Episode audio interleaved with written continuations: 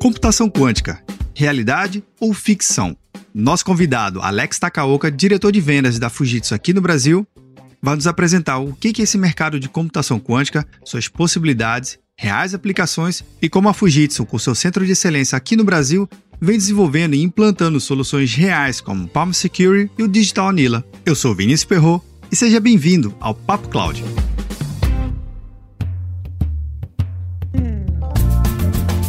E aí, pessoal do Papo Cloud, meu nome é Thiago, sou do Rio de Janeiro. Eu tô aqui hoje para agradecer a resposta que eu obtive lá no Instagram.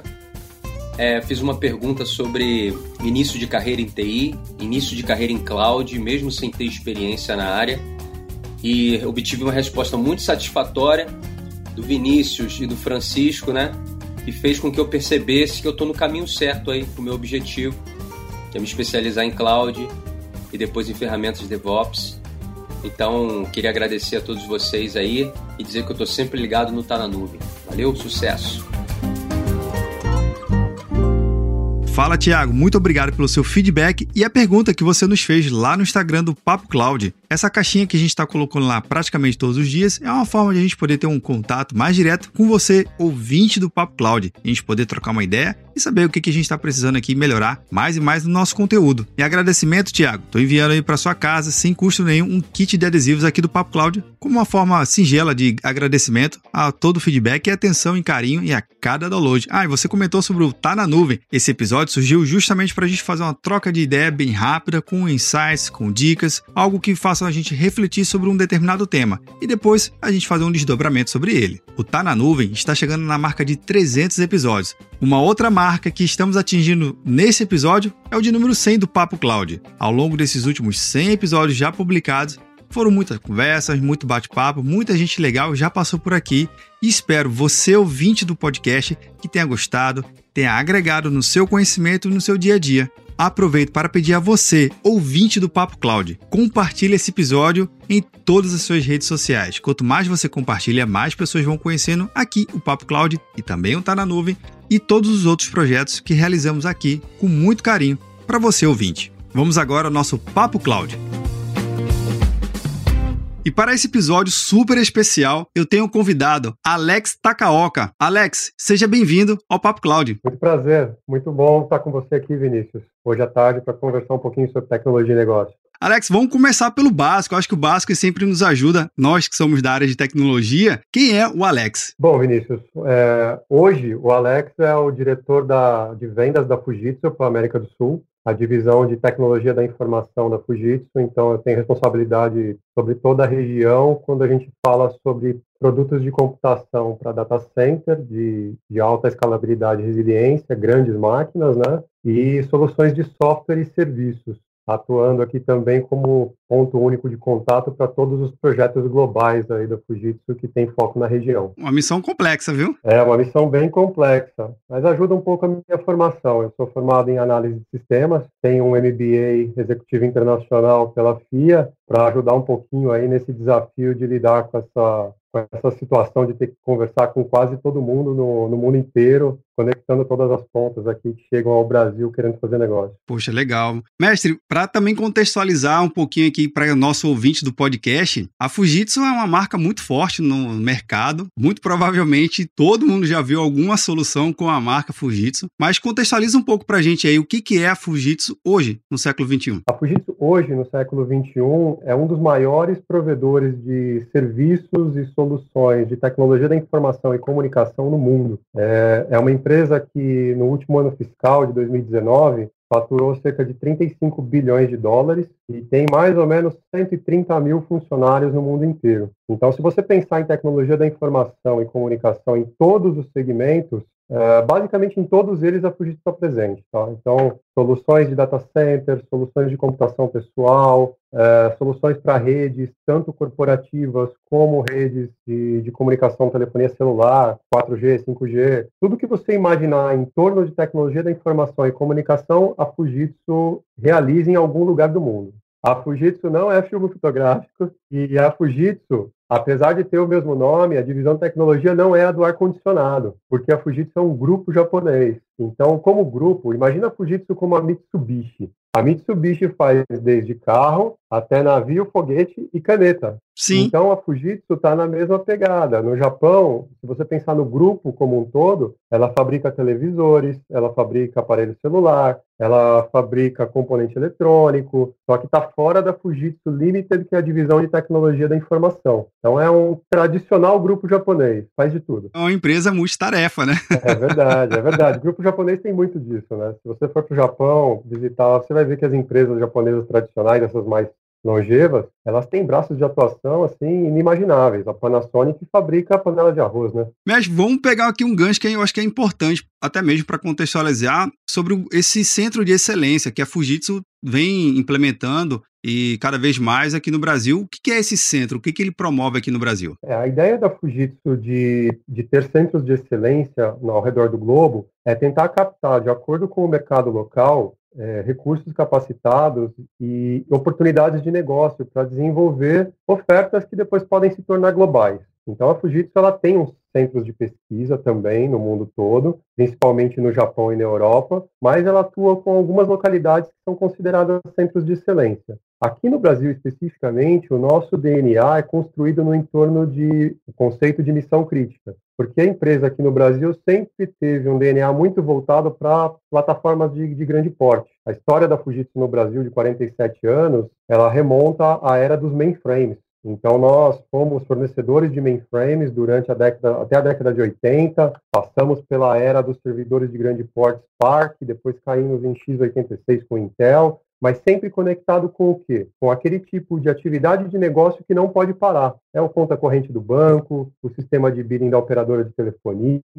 é sempre nessas linhas de negócio que o cliente não quer arriscar. Ele fala, um minuto parado, você perde milhões. Então, o nosso DNA é no entorno disso. O nosso centro de excelência aqui no Brasil é extremamente especializado nesse conceito. Então, a partir do Brasil, a gente fornece treinamentos para outras unidades, capacitação para as outras unidades que querem entrar nesse mesmo tipo de negócio de missão crítica. Poxa, é algo que interessante. Bem, bem, interessante que deixa a gente bem orgulhoso aqui no Brasil. Sem dúvida. Esse centro, ele fica onde aqui no Brasil? Fica aqui em São Paulo, aqui na, pertinho da Avenida Paulista. Legal. Então, realmente está no coração econômico aqui, né? Na parte econômica do, do Brasil. Mestre, Legal. uma coisa que a gente vem acompanhando ao longo dos últimos anos é essa evolução da computação quântica. Né? Existe uma. Não é de hoje, não, não é um um tema tão moderno assim. Eu me lembro quando fiz um, um curso em 2003, já tinha é, artigos em, em matérias de revistas especializadas falando sobre a computação quântica, a programação em computação quântica, que seria o futuro. Bem, a gente está em 2021. O que, que é essa computação quântica e como vocês da própria Fujitsu têm aproveitado essas tecnologias para criar novas soluções e estudar, aproveitando até mesmo esses centros de excelência espalhados no mundo todo? É, a computação quântica, você está certo, é, é uma das, das hypes do momento, né? Todo mundo tem falado disso. Então, supremacia quântica é um tópico que está tá na mídia aí desde o ano passado. Ela tem evoluído bastante, tem evoluído a, a passos mais largos do que anos atrás.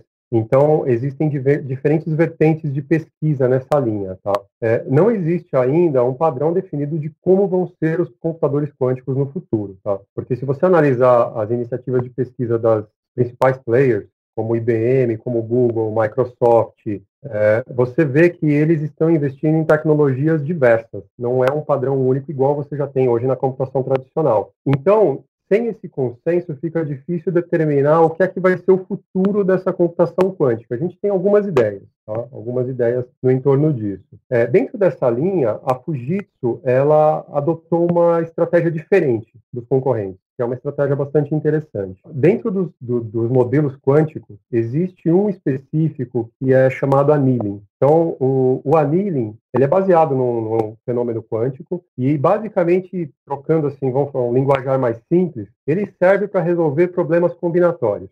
Então, imagina o seguinte, o que é um problema combinatório? De uma maneira simples, se você usa um Waze ou um Google Maps para traçar uma rota, aquilo é um problema combinatório. Porque da sua casa até o teu trabalho, você tem bilhões de, de, de possibilidades de rota. Você tem que pegar, de acordo com as restrições, e escolher uma. É uma combinação de todas as ruas dentro desse caminho. Então, isso é um problema combinatório. Pensando em indústria, é, qual a melhor rota de entrega para um caminhão de uma distribuidora? Isso é um problema combinatório. Qual é a melhor sequência de produção de um veículo dentro de uma, de uma fábrica? Problema combinatório. Então, problemas combinatórios existem em todo lugar. E o que a Fujitsu descobriu foi que esse modelo de annealing poderia ser implementado em cima de um circuito digital tradicional. A Fujitsu é, tem tecnologia de desenvolvimento de microprocessadores igual a Intel. Tanto é que até hoje quem fabrica todos os chips Unix e Spark é, por exemplo, que estão nas máquinas Oracle, é a Fujitsu. A Oracle só coloca a marca na máquina, mas o, o coração Unix da máquina é Fujitsu. É, diante dessa tecnologia, gente, dessa capacidade tecnológica, a gente construiu um chip chamado Digital Annealer. É um annealing digital e ele é capaz de resolver esses problemas combinatórios numa velocidade absurda, cerca de 10 mil vezes mais rápido do que um computador tradicional. Então, isso já existe. É, a gente chama de é, computação inspirada em computação quântica, porque ela é inspirada no conceito quântico, e, e ela está sendo usada já em algumas indústrias. Então, indústria, por exemplo, automobilística, a gente tem alguns cases para otimização de cadeias de supply chain, sequências de produção. A gente tem exemplos na indústria médica no Japão para descoberta de moléculas. Então, para você descobrir molécula para medicamento, também é um problema combinatório. E a Fujitsu está trabalhando junto com uma empresa na Europa, exatamente agora, é, numa tentativa de descoberta de moléculas para um novo medicamento específico para a Covid. Tá? A gente já trabalhou com eles no passado num medicamento específico para tratamento de dengue, que é uma doença também que está em 130 países, afetando muita gente. E o foco agora é o desenvolvimento de medicamento para a Covid. Então, é, é nessa linha que a gente está atuando. É um Diferente dos outros computadores quânticos que devem estar prontos para a oferta comercial daqui a alguns anos, a gente já tem condições de atacar alguns problemas do mundo real agora.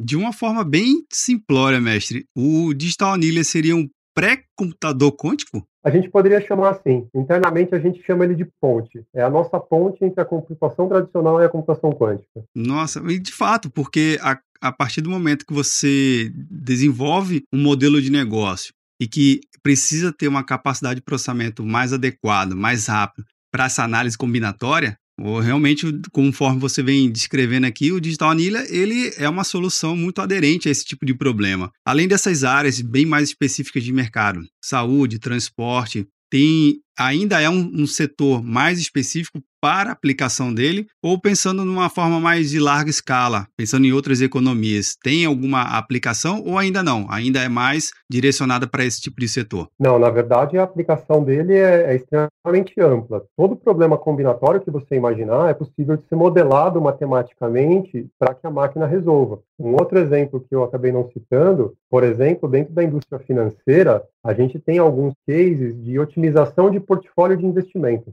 Porque como são, é, se você imaginar, todo investidor ele também faz uma análise combinatória. Quais ações vão compor um fundo de investimento? Depende do objetivo do fundo. Você quer minimizar risco, maximizar ganho, mas você tem que fazer escolhas. Então, todo problema em que você é obrigado a fazer escolhas combinatórias, essa tecnologia é aplicável. Então aí a gente não vê um limite específico por vertical. Na verdade, a gente olha ela de forma generalista é, se encaixando em muitos segmentos, muitos segmentos. Dentro também da própria Fujitsu tem um outro, uma outra vertical muito importante, que é a parte de segurança, né? Fala um pouquinho aqui pra gente, pro ouvinte do Papo Cloud, como é que funciona essa parte de segurança do Palm Security e como é que, se já tem algum case, se já é algo aplicado, se a gente já tem algum produto que acaba se esbarrando né, no, no, mercado no dia a dia. É verdade. Aí entra mais um ponto onde a gente percebe o quanto a Fujitsu está presente, às vezes, no nosso dia a dia e a gente não percebe, não sabe, porque como boa empresa japonesa, a gente não coloca o logo ali para você saber que é da Fujitsu. Mas dentro da área de, de segurança, o Palm Secure é um sensor biométrico e que ele faz a sua autenticação através das veias da palma da mão. Então você posiciona a mão em cima do sensor e o sensor ele lê as veias oxigenadas da palma da sua mão e identifica que você é você mesmo. Tem uma acurácia absurda de 5 noves.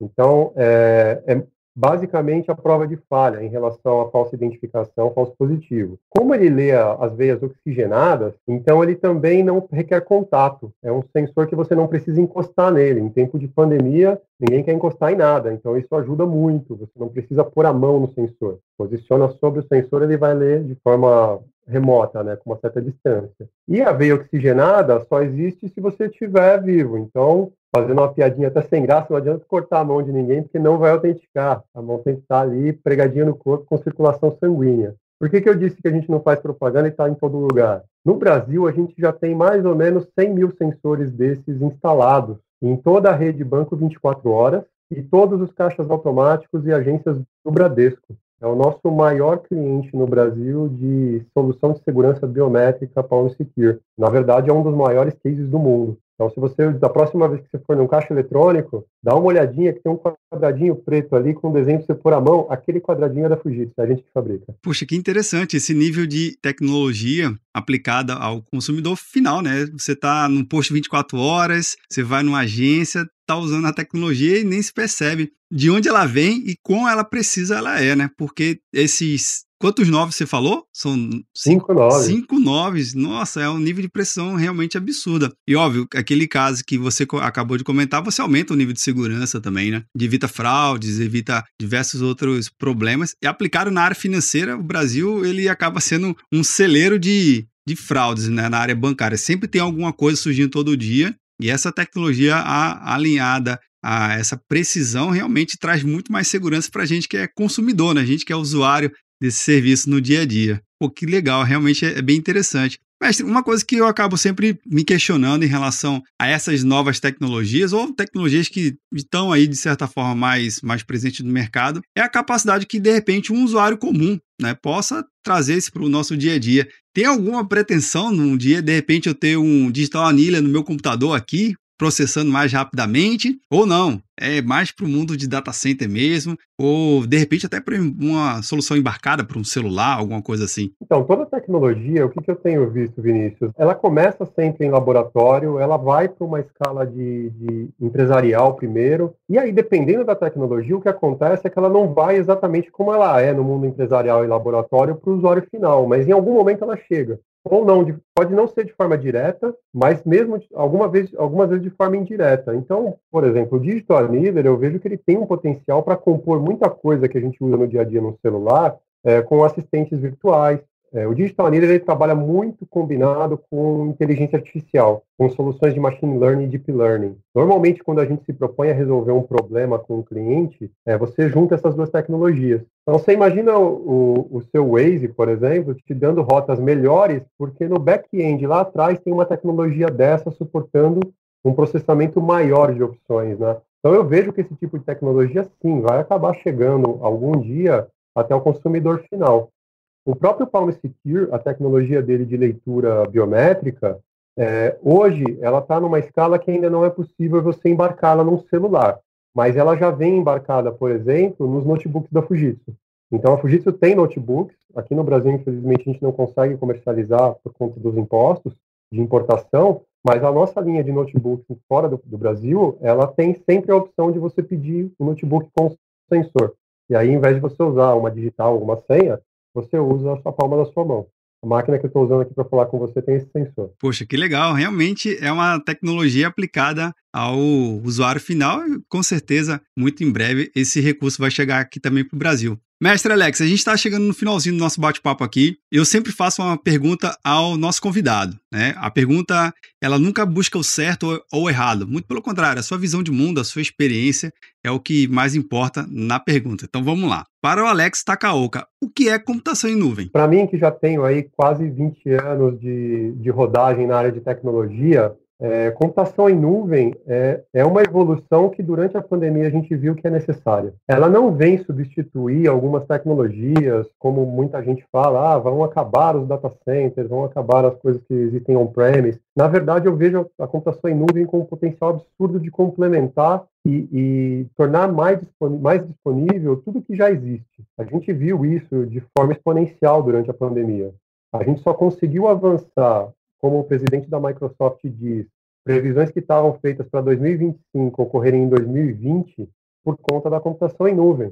Esse nosso podcast só existe por causa da computação em nuvem. A gente está utilizando uma ferramenta de, de, comunicação online aqui que está rodando em nuvem. Então eu vejo que a, a, a, plataforma, o conceito de nuvem como um todo, é uma evolução necessária que foi muito acelerada e vai continuar expandindo, complementando e criando esse ecossistema que a gente tem de tecnologia que suporta todos nós, né? como sociedade e, como futuro. Valeu, mestre Alex. Obrigado por compartilhar a tua visão. E só um último recado aqui para o ouvinte, se ele quiser encontrar a Fujitsu para poder conhecer um pouco mais dessas tecnologias que estão aí vindo e já revolucionando o mercado, qual é o principal contato aqui? Vocês podem entrar em contato com a gente através do, do YouTube, do LinkedIn, Instagram tem o website da Fujitsu, tá? Que é o www.fujitsu.com/br, né? Me procurem também lá no LinkedIn, aceito conexões, vamos conversar sobre tecnologia. Estou aberto a conversar com todos os ouvintes aí do podcast. Mestre Alex, obrigado pela sua participação e até a próxima oportunidade. Obrigado a você, Vinícius. Obrigado pela oportunidade. Estamos aí. Um abraço.